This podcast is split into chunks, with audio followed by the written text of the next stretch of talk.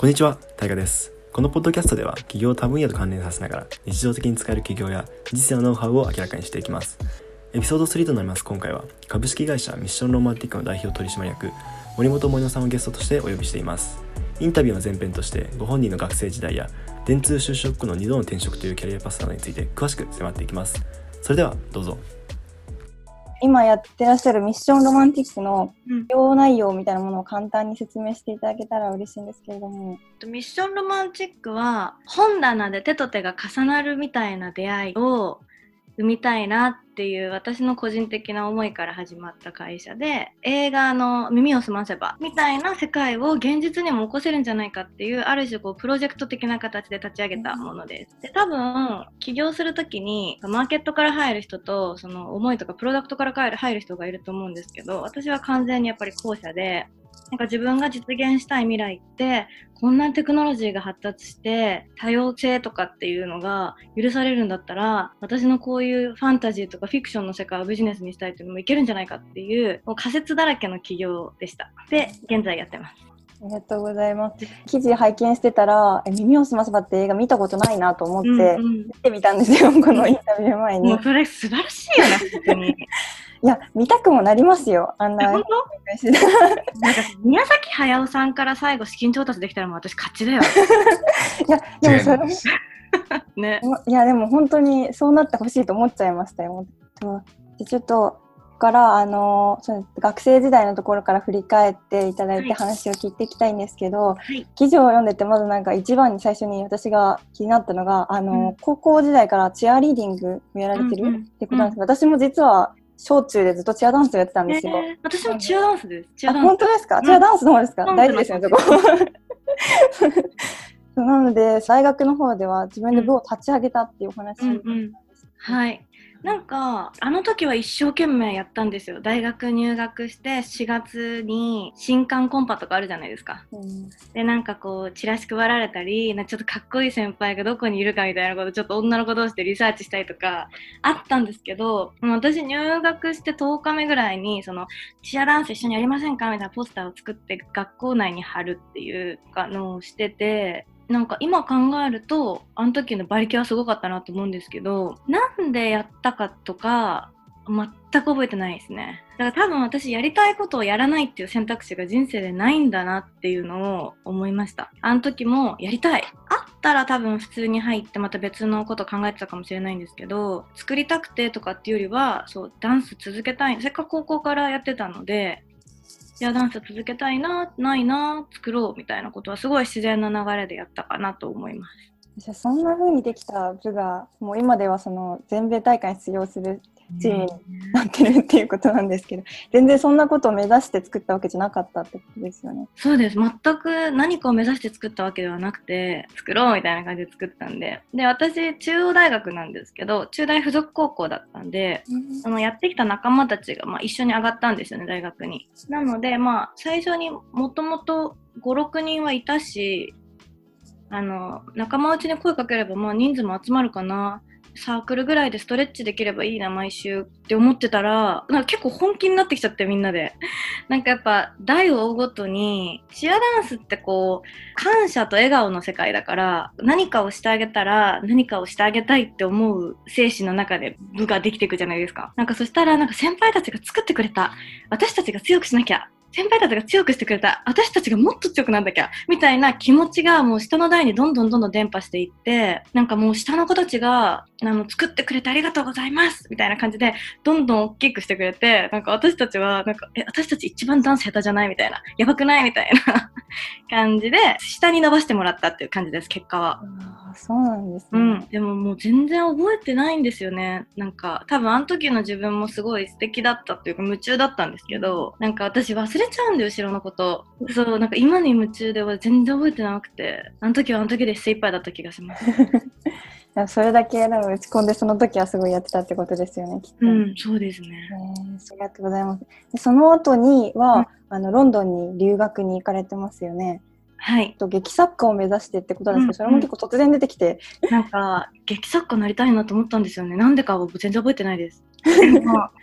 ちっちゃい時からミュージカルとか見てて、で、このダンスやっってる中でも、やっぱ私そんなダンス上手くないんですよ。で、いつもレギュラー争いもギリギリ入るか入んないかみたいな。で、なんかコーチとかともすごい仲良かったから、もうお前入んないとマジ示しつかないから頑張れみたいな 感じで、なんかこう、ギリギリいつも入ってたんですけど。っていう中で、どっちかというと自分の技術を向上させることよりも、チームがチームになっていく過程とか、学校にさ、申請して申請が通ることとか、なんかそういうプロセスが楽しかったんですよ。うん。で、なんか大会もすごい大きななんか幕張メッセとかでやるしこうイベントとか作る側私運営の方が向いてんじゃないかなっていうので元からも英語にも興味があったのでちょっとここらで留学でもしてみるかみたいなそれも本当その時は一生懸命だったんです。アイアリス取んなきゃと思って。でももう全然覚えてないです。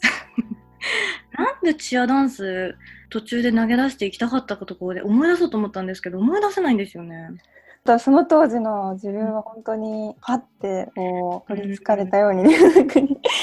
ったんですね。いつも何か多分目標がないと私はしんどいという体質みたいでその部活も不安な1年間があって後輩が入ってきて多分成長してきたっていうのに安心したんですよねそしたらじゃあ次何挑戦したいって時に留学っていうのがあったから多分留学に向かってすごいまっすぐでその時はせっかく作ってきた部活みんなに申し訳ないとかせっかくちょっとずつ知名度が上がってるのに美味しいとこ持っていけないとか全く思わなくていつもなんかギリギリできるかできないかみたいなことをしてるようなことがなんか人生になってる気がします。今もだし、うん、その劇作家を目指して留学に行かれたわけなんですけどその後劇作家になってないっていうことは留学中にはどんなことがあったんですか、ね、そうですね。留学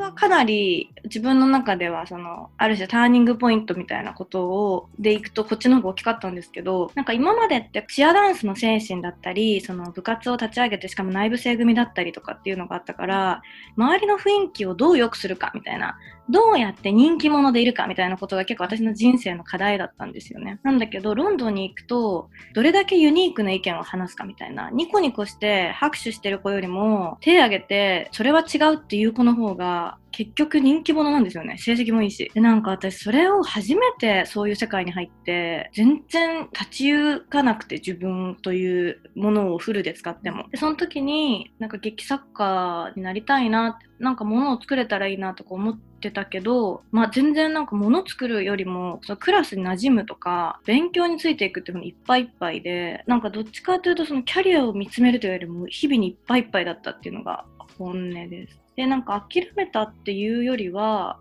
なんかその間に私演劇を週に3本とか見に行ってて、で、あっちってオペラのなんか鼻くそみたいなシートって18ポンドとかで見れるんですよ。だから夜ご飯ちょっと我慢したら見れるぐらいのチケットだったり、あとはなんかチケット売り場のお兄さんと仲良くなったら、マンマミーヤのなんか一番なんか前前の列で逆に見にくいみたいな席1個空いてるよみたいなとか教えてくれたりとか、結構見れることが増えた時になんか自分で日記をつけてたら割とこう評論というかよかった楽しかったしか書いてなかった1ページ目から18ページ目ぐらいになんか何が良かったかとかこのこういう気持ちがなんかこういう作品とリンクしてなんかこういう影響を受けてんだと思うとかかっこよく書けるようになってきてやるじゃねえか自分みたいな。で、そういうのができる会社ってないのかなっていうふうに家族とかに相談したら、広告代理店が向いてるんじゃないって言われて、広告代理店は01じゃなくて、もうある素敵なものをいかに素敵か伝える仕事だって言われたんで、なんかそれすごい興味あるなと思って、1年後に帰国するんですけども、その時には絶対に広告代理店は電通に入ろうって決めて帰ってきました。そうだったんですね。そんな心境の変化がそこで。うんうん、そういうカルチャーショックの中で、その自分のやりたいことっていうか変わったっていう感じじですかね。なんか多分劇作家も本当になりたいななれたらいいなみたいな将来の夢ベースで思ったと思うんだけどその周りに多分ビビってなりなれないなって思ったってことはそこまでだったんですよね。大学でさチアダンス作るとか例えばこう今起業するとかってできるかできないかって関係ないんですよね。もうやるしかないから人生で。なんかそこまではいかなかったんだと思うその夢は。だから本当によく覚えてないんだけどどっかで本当になんのかなみたいなことは思ってたような気がする。ちょっと引っかかりつつみたいなところあったんですね、うん、なんか夢ぐらいないといけないんじゃないかとか思ってたのかな、うんもちろん本当に憧れてたんですけどそこに達してないやれてやってないってことはそこはなんか不思議だなと思います。途中から電通に入ることが夢になってたから変わるなと思って、まあ、でもそうです。でも結果としてそういうふうに新しい夢が見つかったっていうのは、うん、記事読んだ時挫折だったのかなもしかしてっていうふうに思ったんですけど、うん、今の話聞いてると、うん、なんかこうちょっと遠回りして結局やりたいことに行き着いているような、うん、挫折はもう留学全部挫折でクラスのまず真ん中じゃない。ペアワークとかであぶれるとかが人生であんまなかったから私本当いけてないんだなみたいな。でなんか冗談もついていけないしなんか学校終わった後とか遊びに誘われないわけですよね。なんかパブとかも誘われないし私だけつらみたいな。でそれを救ってくれたのが結構エンターテインメントでした。だから演劇とかミュージカルとか。総じてあの経験は人生で最も大切だったと思うんですけど、自分の中で。でもめちゃくちゃしんどかったっていうか、いいことほとんどなかったですね。毎日超嫌だったなっていう。そうだったんですね。すごい壮絶な、じゃあきっと留学生活は。いや、違うのよ。だから甘かったってことです。そう。なんかテンションとか、その明るさとか、なんか相づちがちょっといい感じだとさ、ちょっと日本だといい感じの子って思われるんじゃん。なんとかなるかなみたいな。もうみたいな。なんか褒めるのも私結構上手だし、全然そんな全くでみたいな顔で見られるっていうか、それよりもなんか何作りたいんだみたいな、こうしたいみたいな気持ちがぶつかる学校だったから、で、環境で、私全然自分が言いたいことないって思ってそこが自分を形成する上でかなり大きかったなと思います。今考えると。超挫折であり超大切な原体験で、うん、じゃそこで、あのー、そうですね、作り手から伝える側になりたいっていうふうに思って電通に入社されたっていう話なん、うん、話だと思うんですけど、うん、企画とローンチを繰り返して死にたいっていう発言があってすごい驚いて最初初めて見た時すごい驚いたんですけどこれどういうことだと思って。でなんかパッと見すごくしんどそうっていうか社会人 1, 目1年目ですし辛かったんじゃないかっていうふうに思ったんですけど、実際その1年目とかってどういう感じでした？なんかそれも今日何回よくわかんないんだけど覚えてないんですよ。でも、まあ、なんかがむしゃらに電通に入れたっていう自負があったからその中で私の時って入りたい会社ナンバーワンで倍率1000倍とかだったんですよね入社が。でその中の130人に私が入れるなんてまさか思ってなくて。だからでみんな周りはもう東大、京大、あとなんかネイティブとかデジタルのなんとかとかすごい子ばっかりで、どうダサくなんないかみたいなと結構考えてたような、ダサくならないように精一杯でしたね。馴染もうっていう。あ、でも今自分で思うけど、それなんか、だから自分の得意な良くないとこ使ってますね。その電通1年目とか。私そう、馴染むとか調和とか超得意だから、本当は。でも、そういう方に逃げてた気がします。留学でそこに挫折したうん、ねせっかく自分の持つことを教えてくれたのに、ロンドンの街がなんか意外に日本の大企業入ってビビっちゃったかなっていう。うなんでそのすごい高倍率の中に、電通なんか入れたと思われますか？なんかでも思いは人一倍あったというか OB 訪問とかもいっぱいしなきゃいけないよって言われたらもう私友達の元彼とかまでなんか厚かましくお願いしたりとかあとなんか先輩の先輩とかお会いしたこともないような先輩までなんか中大のキャリアセンターでつないでもらったりとか、もうとにかく自分の目標に対してすごい貪欲だったことが割とみんなさらっと優秀な人たちが優秀に入ってる中で私結構な泥レースを登ってきたうちの何人かだったんだなっていうのは入社して思いました。なんかもう思いがやばいみたいなことを人事とかにもすごい言われて、でもこっちは必死だから、こんなんじゃ足りない、こんなんじゃ足りないと思ってやってるわけですよ。だからその思いの量なんか人と比べられないし、わかんないんですけど、多分この伝わる熱気みたいな、こう取ってくださいみたいな話があったんだろうなっていう。魂入社だと思います。でもここでもじゃあきっとその、もう目標を決めたらそれに向かって突っ走るっていうのがきっと発揮されてたんですね、うん、この。そうだと思います。なんかやりたいことやらなかったことがないですね、人生で。失敗も多いけども、だから時々ヒットが出るみたいな。そんなふそこまでのその思いで入った電通をその転職されてマイリトルボックスっていう会社に転職なさってますけど、うんうん、その時はどんな心境の変化があって転職っていうもしかしたら覚えてらっしゃるかもしれないですね。マイリトルボックスって知ってました？知らなくて、うん、あのそう、サービス調べたんですけどでもあのこれアメリカとかにも展開されてますか？これいやヨーロッパですね。ベルギー、うん、ベルギーサービスはあの聞いたことがあってアメリカの。うん、あありますよね。うんうん。楽しそうじゃないですかすごい。娘を詰めてサプライズと一緒にお届けするんですよあの会社。絶対楽しいじゃん。って思った。ロマンチック。うん。で、えー、っと、ちょうどなんか私、電通時代のなんかキャンペーンプランニングでマイリトルボックスご一緒したいなと思って、お話ししに行ったことがあって、で、うまくいかなかったんですけど、なんかもう一回来てくださいって、1年後ぐらいになんかケーパビリティしてくださいみたいな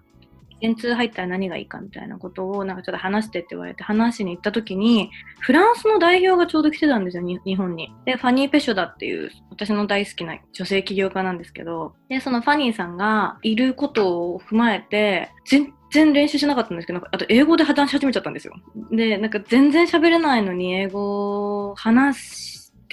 そしたらなんかそのパッションに感動してくれて、マイリトルボックスが。物おじしないみたいな。で、なんか、ああいう子を日本に入れなさいみたいなことを、すごい強く言ってくれたみたいで、からなんか日本のジャパンの代表の方が、こっち来ないって言ってくれたんですよね。で、そのお話いただいて、もちろん初めてだし、そういう引き抜きみたいな話もらうことが、にも嬉しかったし、そう、もう一回言うけど、コスメを詰めて、月に一度、女の子にサプライズを届ける仕事ですって。やっばと思って、もうなんか心がウキウキしちゃって、もう、もう行きますってなっちゃって、で、行きますって言った後に、あ、給料いくらか聞くの忘れたと思って、で、あ、給料っていくらですかって聞いたら、なんか電通よりは出せないけど、でも頑張りますみたいに言ってくれて、あ、もういいやと思って。そんなすごいポジティブなテンションだったで両者から。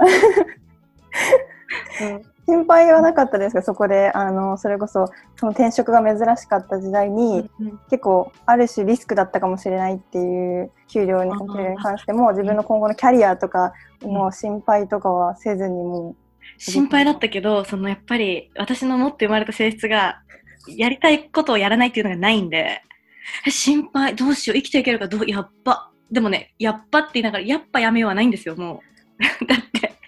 ワクワクとドキドキをお届けするって決めたから。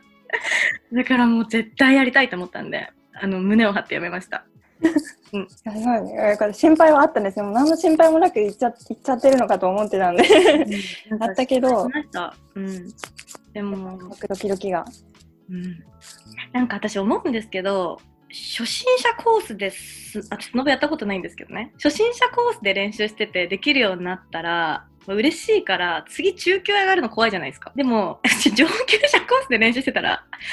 なんとなくダサくても滑り終わったらもう一回行けんですよ、その山。だから、電通をやめるっていうリスク一回経験してるから、もうね、あんま怖くなくなることが増えるんですよね。なんかそういう山が大きすぎなんで。そうそう、人生ってそうできてんだなと思いました。だから今の起業にも重なるんだけど、まあ、究極1億円の借金の後自己破産、まあまあまあまあ、いける、いけるっしょ、みたいな。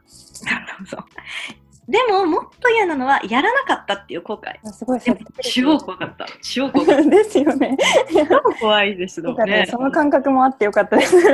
その後でまた転職されて、ファブリック東京に転職されてます。その時はどんな？なんか絶対日本の内資の会社がいいなと思ったんですよ。外資だとやっぱこう、伝わらない大前提とか、独自で打てないキャンペーンとかすごいもどかしかったんで、絶対ないしがいいなっていうのと、あとはやっぱハッピーを届けるとか、ドキドキワクワクをお届けするコンセプトはもう超楽しかったんで、それは絶対ぶらさないって決めた時に、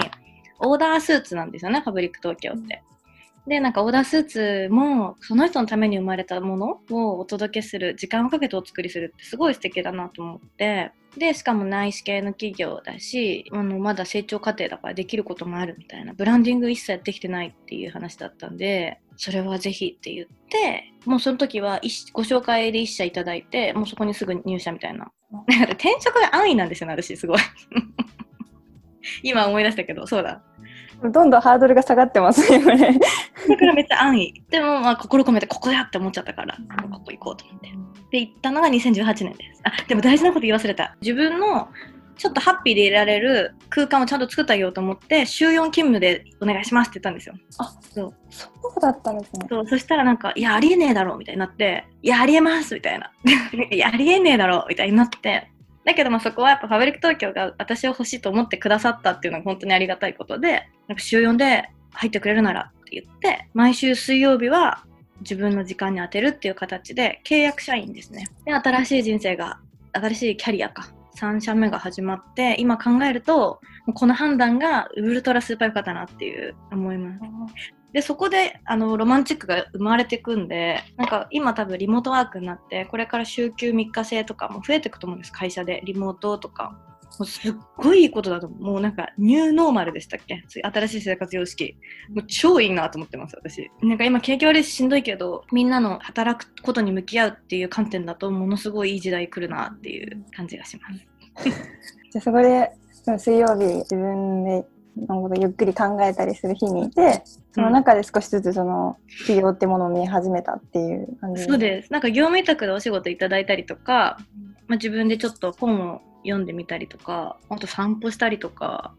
水曜日の11時にカフェに入れるってもうやばみたいな。で、空いてる時にファッションビルを覗きに行くとか、そう当たり前の平日のちょっとした隙間がすごい気持ちよくて、で、その中で、まあ、自分は何をやりたいかなとかって考えていくんですけど、全然覚えてないな。どうしてロマンチックになったんだっけな。なんでだっけな。そんで、忘れちゃうんですよね。その「耳をすませば」っていう映画が元になってるっていうのは、うん、それは前からもうすごいすごい好きだった映画が好きだったってのあそうだ。でなんか恋人が欲しいなと思って、でその時に LINE とかが流行った時だったんですよ2年前って。うん。で、なんか会社の行き来とかも、そのパブリック東京の男の子とかに、なんかね、私どの人とデートしたらいいと思うとか、え、どこのご飯屋さんが美味しいのとか、聞いたり、なんかこう、あと Tinder やったりとか、あとはなんか外国系のなんかマッチングアプリとかをいろいろやって、もう恋人作ろうと思って探してたんですけど、なんかそれやってる時間ほんと嫌だったんですよ。なんかせっかく自分の人生ちゃんと見つめ直そうと思って会社も変えて、水曜日っていう宝物をもらって、でもやってることって夜とかにマッチングアプリかみたいな。すごい自分の心が整っても恋人ができるわけじゃないし、なんか何なんだこれって思ってる時に金曜ロードショーです。耳を澄ませば。それが確か2018年、19年のどっかで流れるんですけど、もう見たつ号泣しちゃって、もうなんか本っていうプロダクトを中心に出会い、二人の障壁は自分の夢なわけですよ。バイオリンを作ってみたい。物語を書いてみたい。でも好きだみたいな。じゃあお互い自分の夢一回頑張ろうよみたいな。もう、あ、これだ。このパッケージどこ売ってんだろうと思って。なんで私は一生懸命生きてんのに、こんなしずくちゃんみたいな出会いがやってこないんだろうって思って。で、なんか、すごい悲しいなと思って。で、なんか落ち込んだ時に、逆にもうあまりにも力をもらいすぎちゃって、これ作ろうと思ったんですよね。あ、私、こういう風に人と出会いたいんだったって思ったら、なんか自分の性格とかもすごいそれにマッチしてるなと思い始めて、私ディズニープリンセス大好きなんですよ。ディズニープリンセスって、やんないでしょ人のこと、これはなんか、東京大学が OK とかやんないでしょ なんか、こいつはなんか微妙な大学だけどかっこいいから OK とか、いやね、なんかもうさ、プリンセス的にも超最悪だなと思って。で、なんか私は多分スペックで人と出会ったり、顔では人とは、なんか人を選べなくて、きっとこういう、なんか自分がコントロールできないところで出会う出会い方とか、気持ちとか、なんかそういうところに多分グッとくるんだなと思って、私が使いたいマッチングアプリがない。耳を澄ませばみたいに出会いたい。このギャップ埋めようと思って、ミッションロマンチック始めることにするんですけど、なんかロマンチックっていう言葉はなんか友達と喋っててポンと出てきて、友達が、なんか私もうロマンチックに生きていこうと思うって友達がいきなり言い始めたんですよ。お花持ってうちに。なんでもない日に。で、なんかその子すごい素敵じゃないですか。お花持って私ロマンチックに生きていくって言って、その子ロンドンの友達なんですけど、あ、ね、私その言葉もらうとか言って、私それで会社やるとか言って、じゃ やってやってとか言って言ったら、なんか今なんか本当やると思わなかったって言われるんだけど、なんかその時の自分のなんか気持ちなんか生活が整ってきたけど、恋人ができない。ね、耳を澄ませばってやばい。で、なんかそのロマンチックっていう単語がいきなり人生に出てきたみたいな。これ全部が、なんか、いろんなタイミングで来て、自分の中でも絶対やろうと思ったんですよね。で、多分起業はしてみたかったし、マッチングアプリも興味があったし、だからサブスクリプションだったんで、そのマイリトルボックスが。サブスクリプションビジネスモデルは結構見てきたから、事業計画もなんとなく書けるから、サブスクリプションかなとか、なんか、まあでも楽しいことやりたいなとかいろいろ思ってる中で、その全部がガッとあった瞬間が、その金曜ロードショーの瞬間だったんですよね。そう。でもなんかその日うまく眠れなくて、やばみたいな。え、どう、どうやったら作れるんだろうみたいな。でも本をきっかけに人と出会いたいみたいなことがあっってそこからもうサービス開発始めてチーム集めてわーうーとかやってたんですけどなんかその起業の仕方が分かんなかったから最初はスタートアップでやろうと思ったんですよね。資金返しからなんか外の方から入れて株もお渡ししてで起業して短期の成長を狙おうと思ったんですけどそうなってる間に全然私の好きな分野のこと考えられなくなっててなんか私は本で人と人を出会わせたいのにこれをどうやったらマネタイズできるかってことばっかり考えるようになっててなんかそれって多分私じゃなくてもできるなって思ったんですよね。でなんか一旦チームなんか頭を下げても本当にすいませんみたいな今この状況だと私いいサービス作れる自信がないんでって一回解散してもらってでもうこれなら自分の自腹で全部やろうと思って、えっと、自腹で一旦できること全部やってウェブサイト作ったりあと全部アナログでテストやってみたりとかあとまあなんか人も電通の同期2、30人集まってもらって、一回ちょっとサービス体験してもらって、フィードバックもらってとか、なんかいろいろやってたら、なんかそっちの方が自分らしかったというか、なんか最初からその起業がありきだったとか、アナログで自分の範囲でできることから挑戦しようと思ったとか、そういうこと一切なくて、なんか走ってる間に自分の歩幅がそうなってたみたいな感じで、もうゴールにはしずくちゃんとせいじくんしかいなかったんで。やったらそこ行けるかなっていう。で、今もそれしかないですね。だから、水曜日がある、1日あるだけですよ。で、ファブリック東京の仕事もめちゃくちゃ頑張ったし、こう、自分的にはプラウドな仕事だったな、いっぱい思い出もある中で、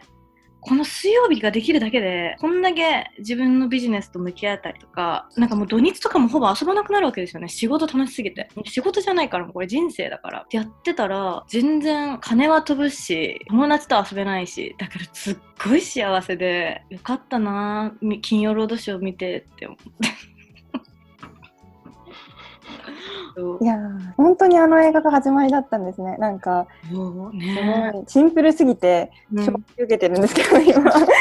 どうでした？見てみて。でもやっぱりあなんかちょっとキュンとするなとかありました？もちろんもちろん、ね、すごい久々にこれ純粋な気持ちでうん、こういうのを夢見てもいいんだっていう気持ちになりました、すごい、うん、なんか多分その出会いに憧れたのもあるしそのしずくちゃんにすごい憧れたのもあって、うん、自分のやりたいこと一回挑戦してみるじゃないですか。小説書いてみるみたいな、なんか超偉いなと思って。まずやってみる？だからなんか私もなんか考えてビジネスモデルを組み立ててとかビジョンミッションバリューがうんぬんとか言ってる前にもうやりたいこと決まったんならそっちからやろうと思ってで、もう会社名はこれロマンチックだなと思って、で、会社名から決めて、そしたらもうテンション上がっちゃって。で、これが、そう、すごいのは、やっぱこう週1でこれやってきたわけですよ。週1だけなのにこんなに語れることがあるって、もう起業ってめちゃくちゃ楽しいなっていう。この間あるんですよ、こう、ファブリック東京でなんか社長決済取りに行くとか、なんかプランニングでなんか夜までなんか時間かかっちゃうとか、営業かけるとかいろいろあるんですけど、そんなことよりロマンチックみたいな。めっちゃ楽しかったな今回は株式会社ミッションロマンティック代表の森本萌代さんのお話をお聞きしました。アントレップは他にもインスタグラム、Facebook、ホームページを随時更新していますので、興味があればぜひ見てください。それでは、良い一日を。